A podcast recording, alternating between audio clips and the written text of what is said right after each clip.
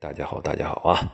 今天啊，我准备从中间部分重启一下我的白雪公主系列啊，因为当我昨天又听了一遍呢，哎呀，给我自己乐坏了啊！当然就是录的太好了啊！当然了，这个情节上呢，还是有很多的不尽如人意的部分。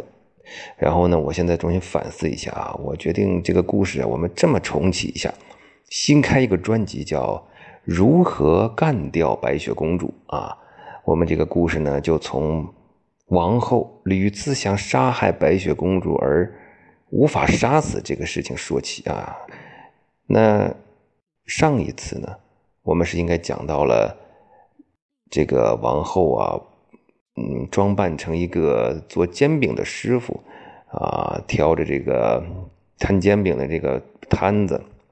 在白雪公主家门口，给她吃了一个变态辣。变态辣之后，白雪公主啊，吃完了之后，跳到小溪里边喝水，结果呢，就顺流而下，到了呃河里和海里和大洋里，从此展开了呃一个跑偏的生命之旅啊。当然，我们现在准备不这么讲了啊，就是说，白雪公主又回到了她的小矮人的家里头。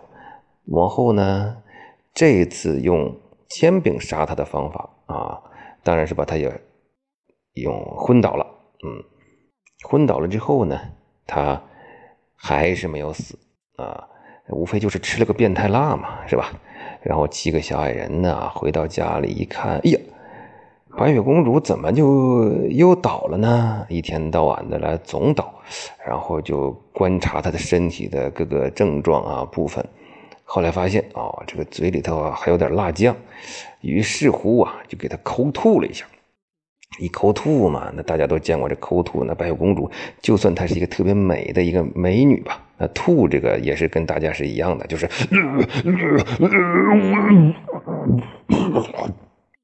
我这是一个片段啊，她吐了大概有呃五六个小时吧，终于把这个变态辣吐干净了，吐干净之后啊。他又重新做人，暗暗发誓啊，痛哭流涕。我说我再也不上这个王后的当了。那七个小矮人呢，这才放心的又去挖矿啊，每天给白雪公主挣钱。那么王后呢，肯定是不甘心的。她当然了，她事先呢，她得知道这个情况，所以她依旧是乐颠颠的回到她的王宫里。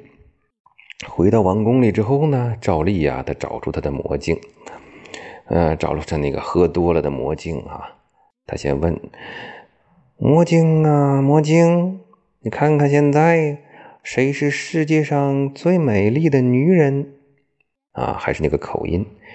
这个魔镜呢，逡巡的又来了，呃，哎呀，还是一老样子哈，又上班了。我来看一看，呀。这个白雪公主还活着呢，王后，我看你这趟又是白跑了吧？啊，什么？王后一听啊，简直是气炸了肺呀，抓起魔镜就往地下摔。魔镜，哎，你等会儿，作为一个三大主角之一，怎么着，我这就退场领盒饭了吗？王后一想，也对。他摔了，我以后问谁去啊？没有问题，那我怎么知道白雪公主是死是活呀？于是他就冷静了，把这个魔镜给放了下来，还用一块啊擦完地的抹布啊，给他仔细的擦拭了身体的每一个部位。啊，这个魔镜舒服了，舒服了，然后那个。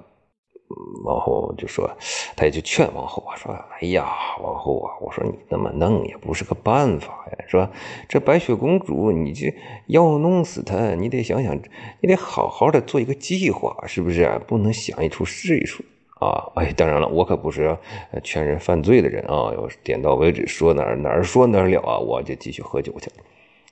这个王后啊，听进去了，他想，哎，是我得做一个计划。”啊，我得好好的想一想，怎么把这个白雪公主干掉。嗯，一说干就干啊！他于是他就在家里啊找了一个钢笔啊，又找着一个笔记本然后啊里边还是田字格啊，他郑重其事的在本子上写下了这么一句话，叫“如何干掉白雪公主”。哎，这就是我们。这一套书的名字了。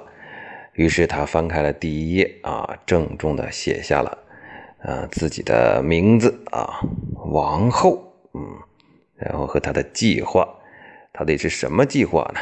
啊，我们下回分解。